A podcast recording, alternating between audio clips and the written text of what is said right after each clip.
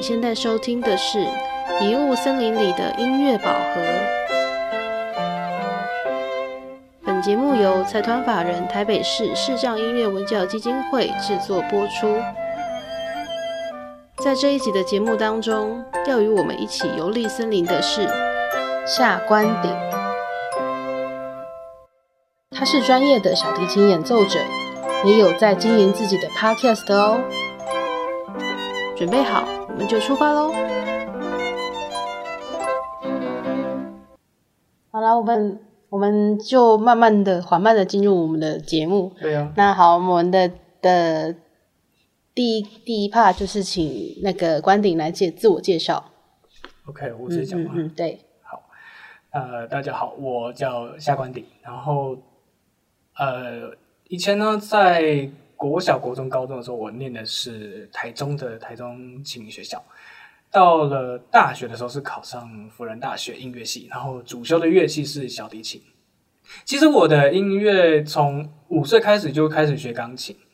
对，然后一直到高中这段时间都是以钢琴这项乐器为主。我当然还有自己在玩一些其他乐器，但是真正比较呃有再去认真去学习的乐器是钢琴。我在国中的时候，其实就呃告诉自己，我想要大学的时候考音乐系，但是那个时候还没有那么明确的知道自己想要用什么乐器当主修。到了要呃升大一呃升高一的那一个暑假，我在广播中听到一位很知名的小提琴家，叫做帕尔曼，他演奏的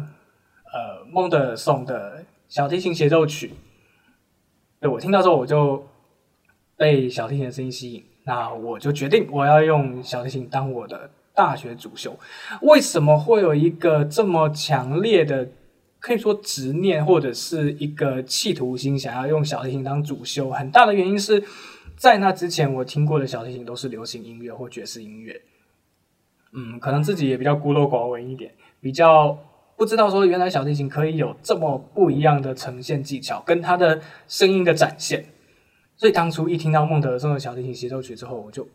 有点被震撼到。再加上啊，我上网去查了一下，我当时听到了帕尔曼他的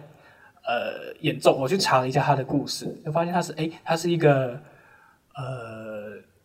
有一些缺陷的人，但是他有办法。站上世界舞台，然后变成一位非常知名的世界级的小提琴演奏家。他对我来说是一个我想要去模仿跟崇拜的对象，所以强烈的决定说我要用小提琴当考大学的主修。可那个时候因为时间已经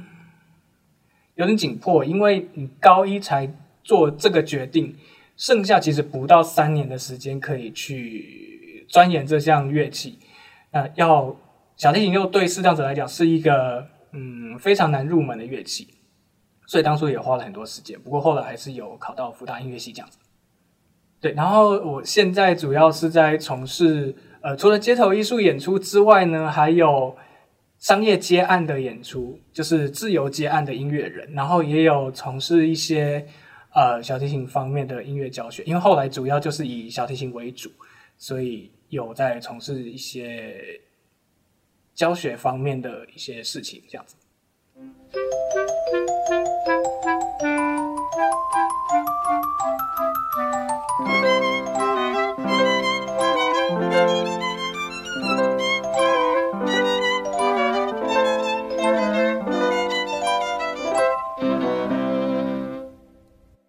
再来想要请问，就是关顶这次就是第二十八届，你参加呃这次的音乐比赛，你是跟玉凡跟那个黄玉祥黄玉祥一起的演出，那就是你们演出的是那个玉凡的那个创作主曲嘛？嗯，那想要请问你，就是请你分享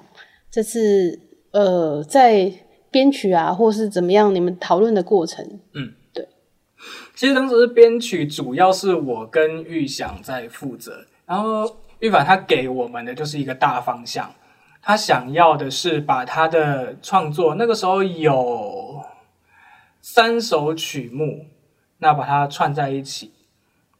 但是这个串在一起，他就是给我们一个大方向，说他想把这三首融合在一起。哦，我就跟黄玉想说，诶，那这样子我们是不是可以融入一些古典跟现代的一个结合，让你的音乐，呃，听起来会比较有一个丰富性，然后有一个突破性、一个创新的感觉。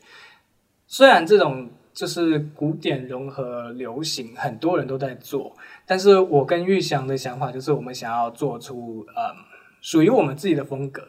所以开头的时候，我们用的是他的。杨玉凡的第一首，呃，他的创作曲叫做《看见最好的自己》，用一个比较缓慢的，有点像是导奏的感觉进入我们的旋律主题，然后旋律主题用的有点像是爵士的风格。后来很突然的接到莫扎特的双钢琴奏鸣曲的第一乐章的开头，我们把它融入在流行音乐里面。但是它就只是一个算是过门的乐段，接着就直接接到他的第二首创作，叫做呃温暖的记忆。接下来接的是第三首，叫做只要有你在。这首当初没有在他的创作 EP 里面，是后来呃他另外在写，然后去做，有点像是帮他做一个融合。所以当时主要的音乐的编制跟呃，乐曲的想法是我跟玉祥一起构思的，这样子。嗯，那你觉得这样子的，你对于就是最后出来的这个成品啊，有什么觉得？也许跟跟大家分享，就是听点啊，或者是你觉得呃，怎么去感受这样子的作品？我觉得它最大的不同就是非常的自由，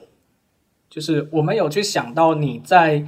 呃，因为参加这项比赛，我们不是只想说要迎合评审的喜好或者是观众的喜好，我们希望做出自己的风格，然后还有让大家听到一个不一样的呃音乐的展现。在这个过程中，其实我们也磨合了一段时间，因为。你要一起合作，一定会遇到大家的想法会不一样，这这很正常了。就是像我们大学在练室内乐的时候，人家都说，就是音乐系在练室内乐，如果你没有吵架，那怎么叫做有练过室内乐？对，我我们是没有，我没有到吵架，但是会有一些嗯意见的不一样。那怎么样去找到一个平衡点？就是我们那个时候都在互相摸索的。呃，最后的音乐呈现出来的感觉，我觉得兼具了。技巧还有呃音乐性，以及也有轻松，但是又不是完全的放松。因为爵士音乐，你要很多人对于爵士音乐会有一个基本的想法，是它很很 chill，就是可以很舒服，你就配杯咖啡。但是我们的确，我们一开始营造的气氛是非常的舒服、很轻松。哎，突然间来一个。呃，莫扎特的双钢琴双钢琴奏鸣曲，有一种就是突然间哦松松的，哎，突然间它紧起来，可是紧起来紧起来之后呢，又突然间接到他的第二首温暖的记忆，就瞬间哦，好像又有点松掉，而且变得很温馨的感觉。对，这是那个时候我们想要给大家听到的，就是短短的五分钟，因为这首我们整个这样演完差不多呃五分钟吧。那这五分钟，我想要让大家有一个情绪的转变，也不能说情绪大起大落，我觉得就是一个从松到紧，再从紧到松，但是这个紧也只有一下下，所以主要是让大家有点像是坐一个小小的云霄飞车的感觉。是，嗯。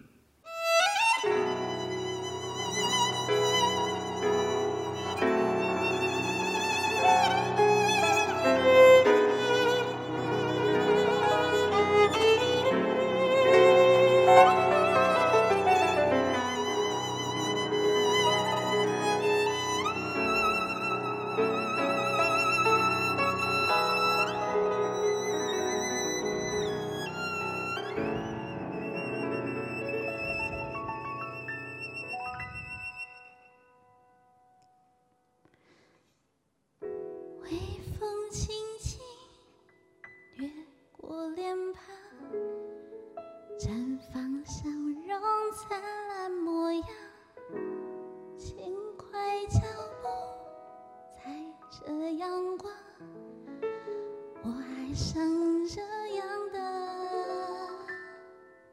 释放。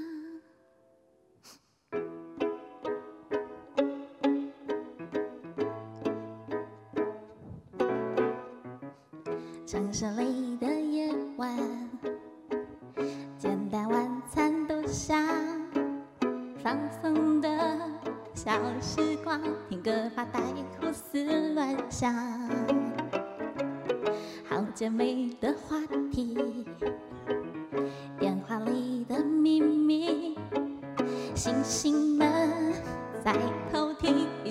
闪得亮晶晶。偶尔会遇上情绪来作怪，一颗心就解忧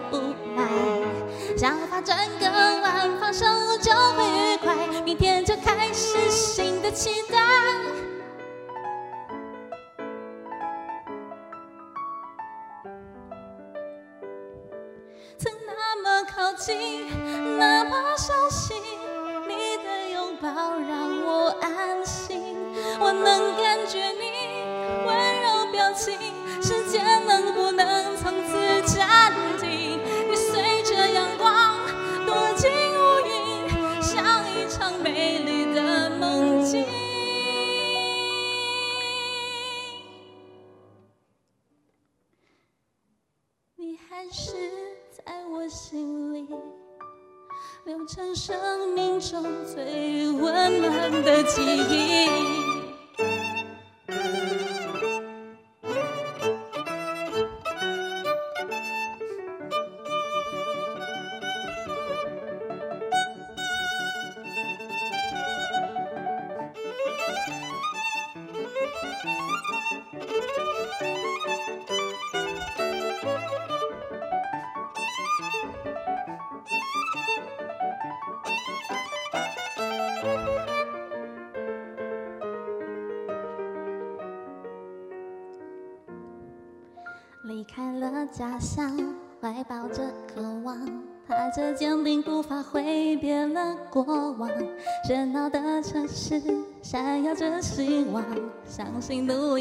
发光发亮。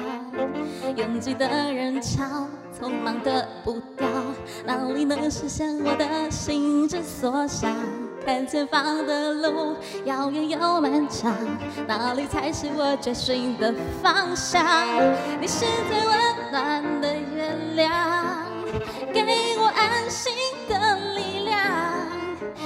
一个孤单和不眠的夜晚，是你陪我度过了迷惘。你是最灿烂的阳光，带我看见了远方。蓝色的天空绽放无限光亮，等着我去闯，一起去飞翔。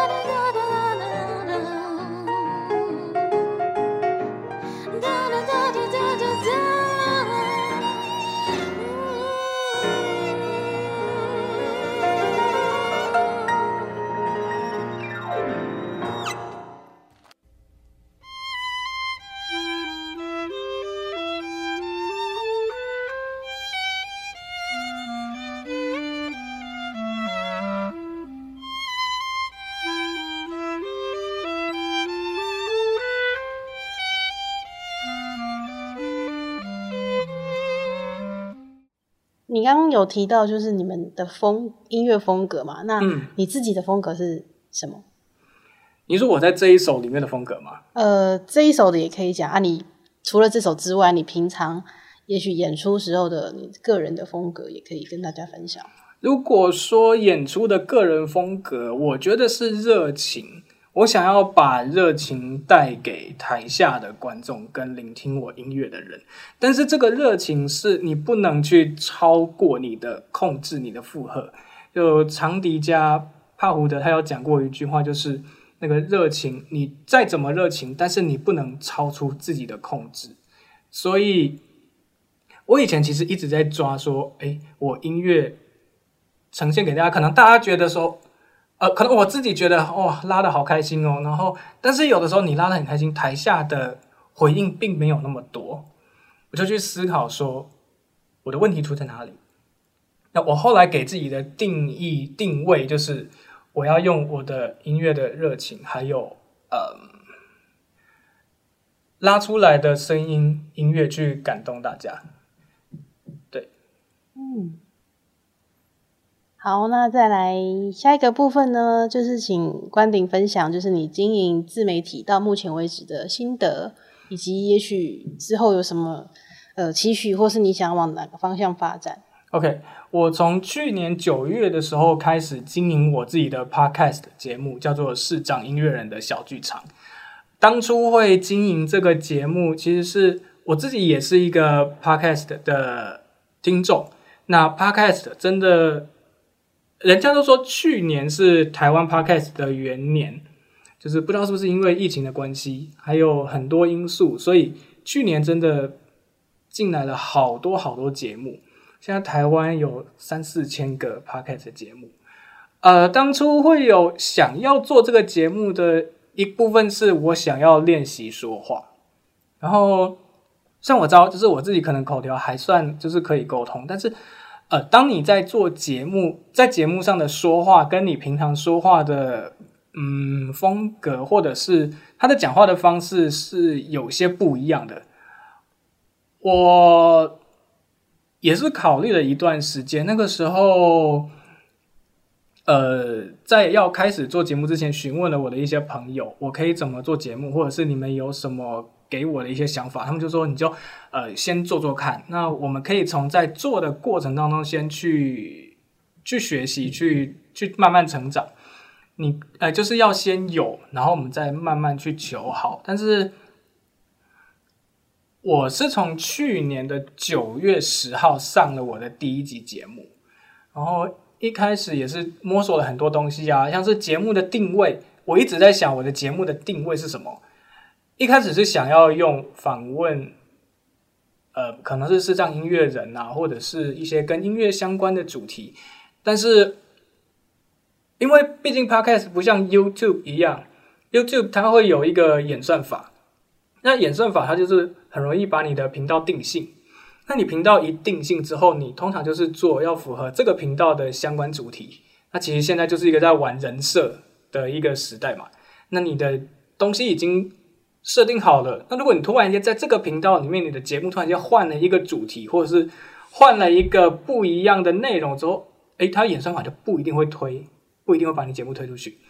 但是 Podcast 就是一个，我那时候觉得它是一个。言论自由，然后你想讲什么就讲什么的地方，你可以，呃，今天你想要讲音乐的主题，我就是讲音乐主题。但是我今天突然间想要讲体育的主题，因为我自己也很爱体育的东西，像是棒球、篮球，我也很爱。我可能突然间找一个来宾来聊体育，那这一部分就比较不会有一些限制之类的。所以我觉得做这个节目对我来说很开心，我可以聊我想聊的，跟做我想做的。主要是我没有想说要用这个节目去赚钱，我的想法就是做我自己想做，讲我自己喜欢想要讲的东西这样子。然后从去年经营到现在也差不多快要七个月，虽然中间呃有停更了一段蛮长的时间，对，那时候在找寻自己的节目的新的方向。那从今年三月的时候又开始恢复节目更新，这样子，要固定每周都会有一集节目这样子。嗯。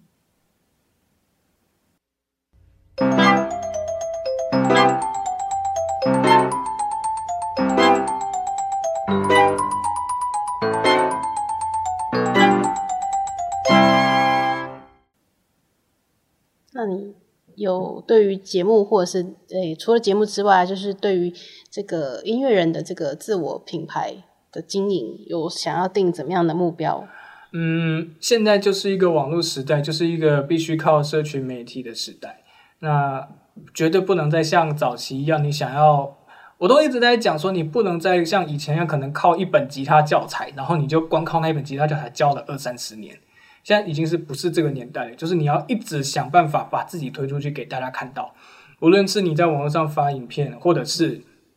呃让大家去知道你可能现在在做什么的一些方式都要去改变。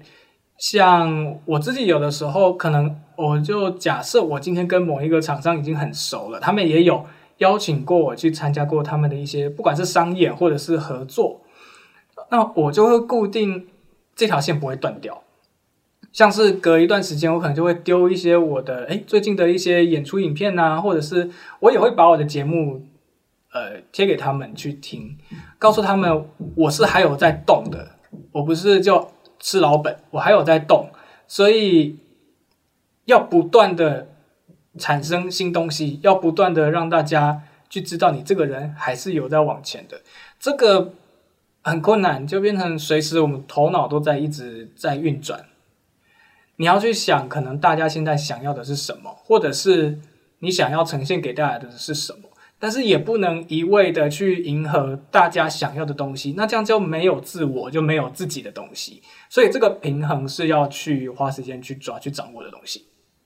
是，嗯。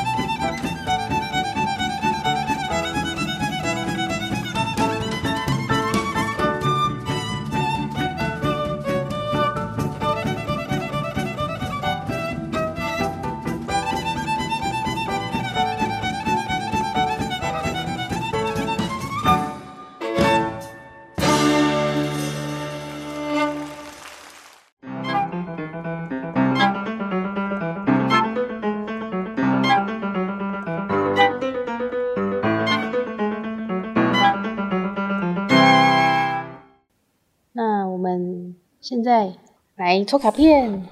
这是关顶，他是想要抽人的卡片。那这卡片就是，请你就是诶、洗一洗，然后抽三张。OK，嘿嘿，好。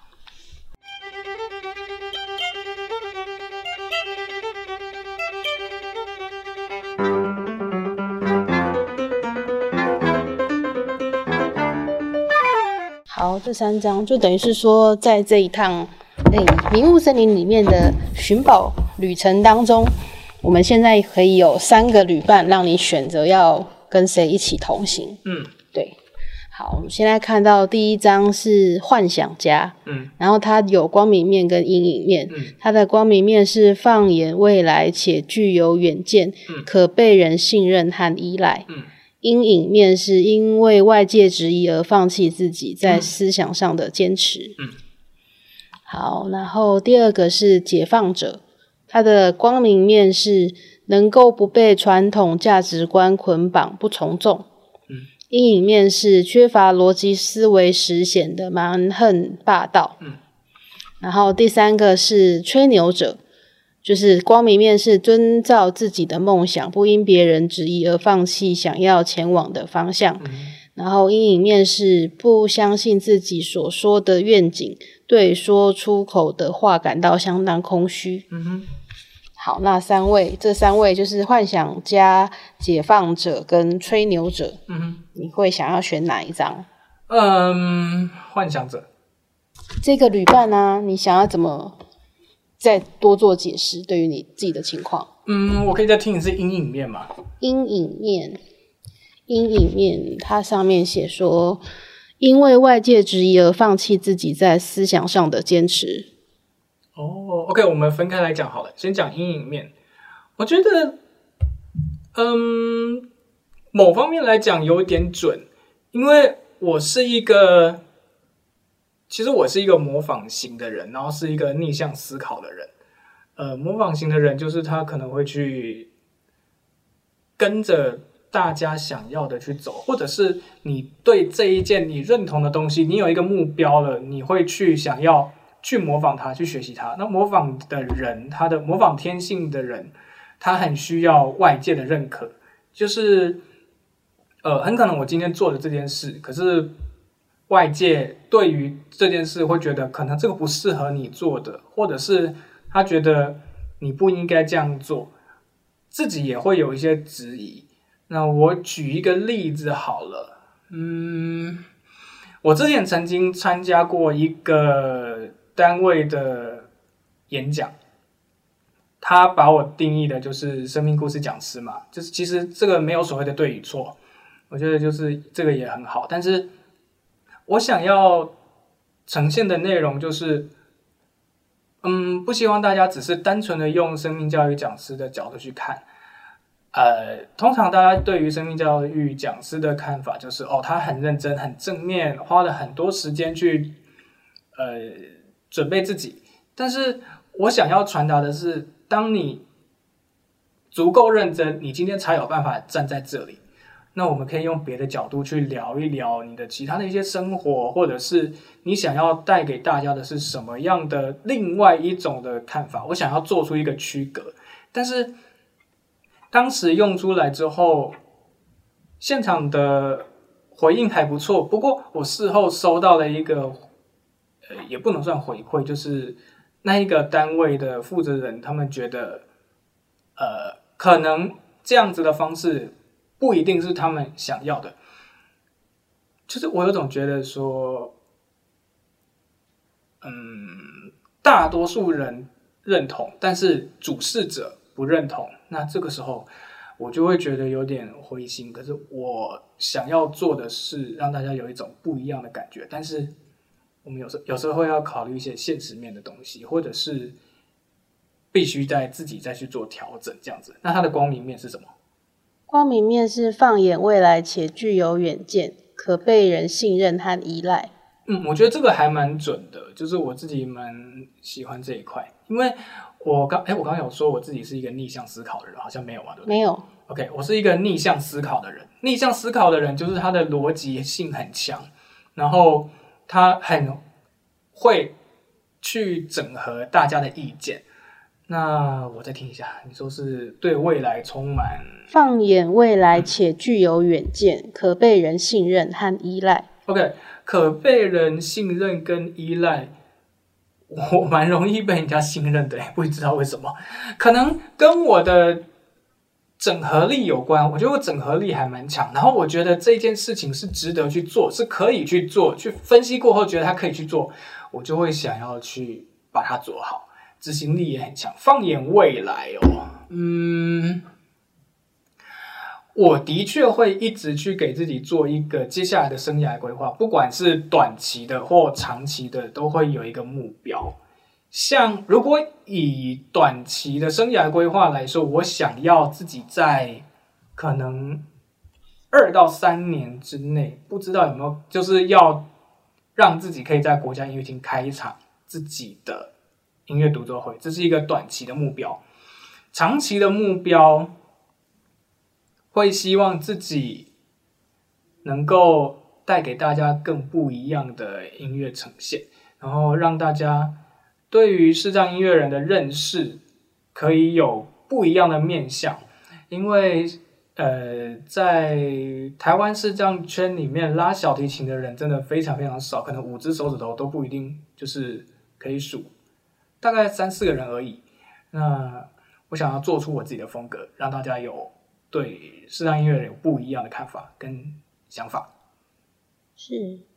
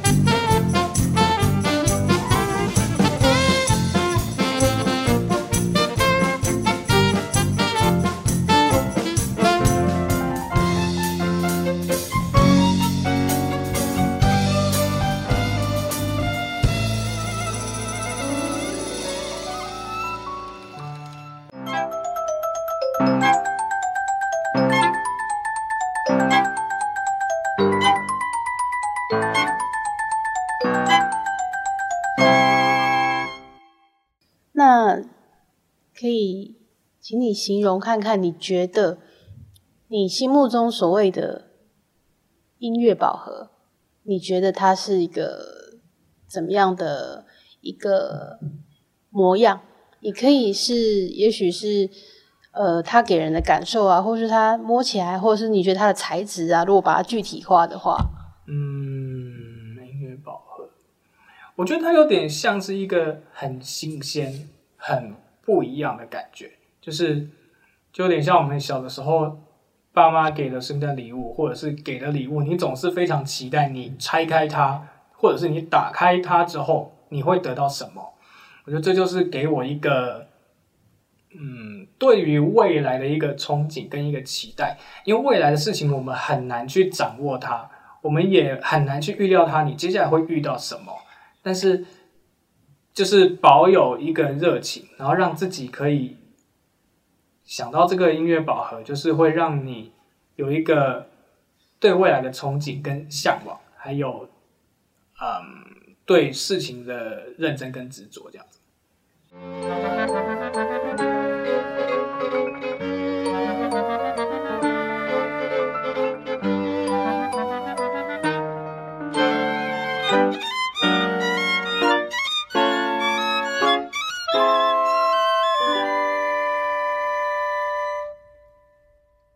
那接下来进行呢，就是我这边我会抽一张天使卡，嗯就是我们刚刚这样子呃访谈的过程当中啊，那我这边抽一张天使卡，看能不能跟我们今天关顶分享的事情有一些呃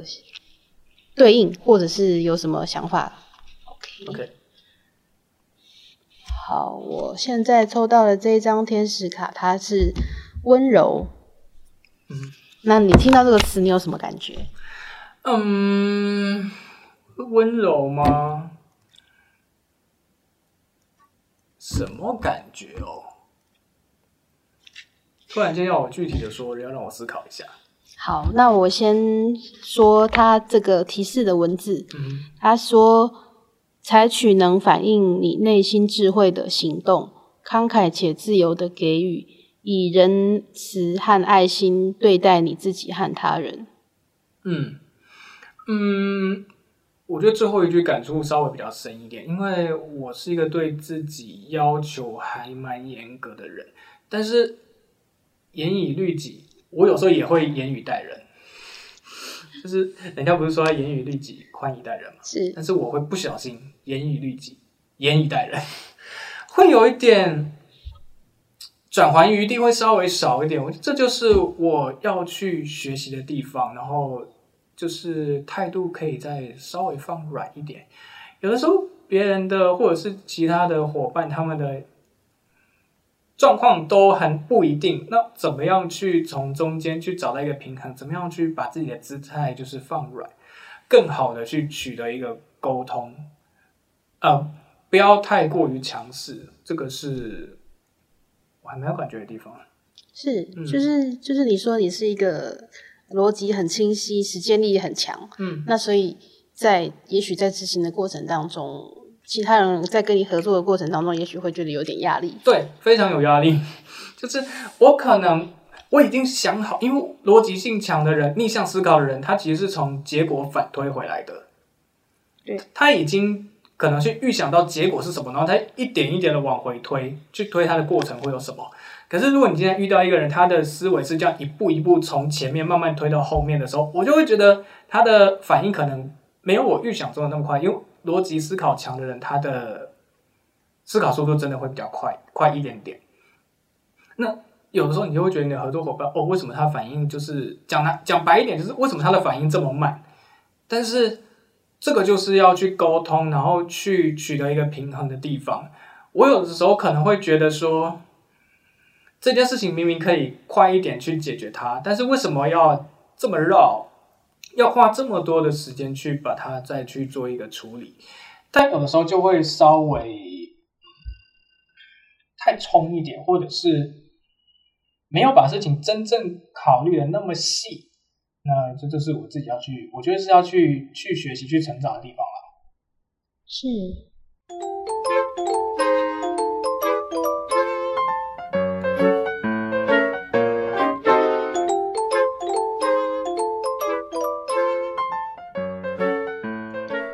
嗯，那我想再多问一个问题，就是因为你说你有在做那种生命讲座嘛？那也许之前也有接受过一些电视的访问，那大家也许就是用他们的脚本来问你问题。那有没有你觉得其实你也很想分享，但是他没有，他们没有问过的问题，或是什么面向的事情？嗯，我先讲一个，就是大家都很喜欢把焦点着落在我们到底花了多少时间在练习，但是我觉得这个。或许不一定要那么重要，因为就像我刚刚前面有提到说，你就是因为够努力，就是因为够认真，你今天才有办法被邀请，或者是你才有办法站在这个地方。如果你不够认真、不够努力，人家也不一定会想要邀请你。所以，当然这些也是可以问啊，但是，嗯，对我来说，它的必要性，嗯，或许没有那么高。我会比较希望大家可以。用一个另外一个看事情的角度，就是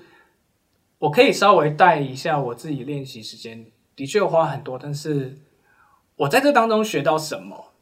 就是我很重视这个过程。你在这过程当中，哦，可能你今天花了七八个小时在练习，但是如果你这七八个小时练完之后，你觉得你没有获得东西，那这七八七八个小时就是浪费了。但是如果你在这七八个小时里面，你有去学到东西，例如说。我今天光练这一个单一的这个乐段，我就练了大概四五个小时好了。那我练完之后，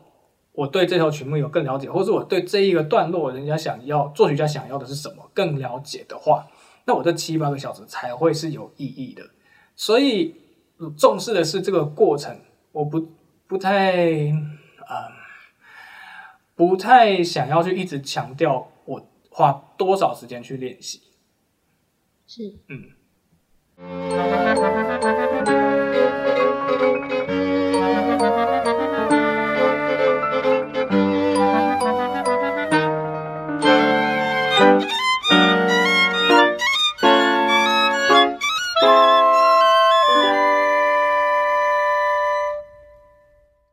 最后，最后，请问你知道我们基金会的口号是什么吗？我还真的不知道。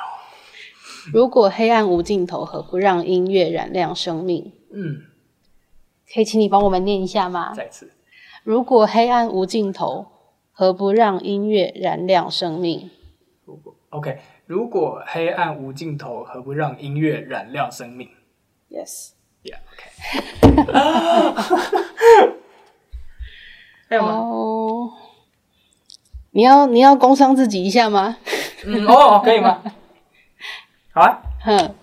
自我介绍，工商一下，工商时间。好，OK，反正就是大家如果有兴趣，可以去搜寻我的 Podcast 的节目，叫做《视障音乐人的小剧场》，在 Apple Podcast、还有 Spotify、KKBox，还有我的托管平台 s o n 都可以搜寻得到我的节目《视障音乐人的小剧场》，或者是可以追踪我的 Instagram，呃，GUAN。D I N G H S I A 全部小写，然后就可以找到我。OK，大概这样。好，好，那我们基本上这个节目就到这边。好，大家拜拜。